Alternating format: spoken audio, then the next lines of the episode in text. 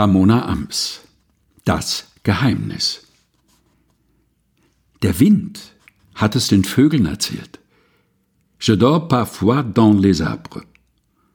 Die Vögel singen es in den Blättern. Die Blätter rascheln es den Wolken. Die Wolken flüstern es den Sternen. Bald weiß es die ganze Nacht. Je dors parfois dans les arbres. Die Äste wiegen mir einen Traum, ein Kissen aus weichem Holz, weit über der Erde, beinahe in den Lüften, mein Bett. Je dors parfois dans les arbres. Ich selbst bin ein Blatt dans les arbres.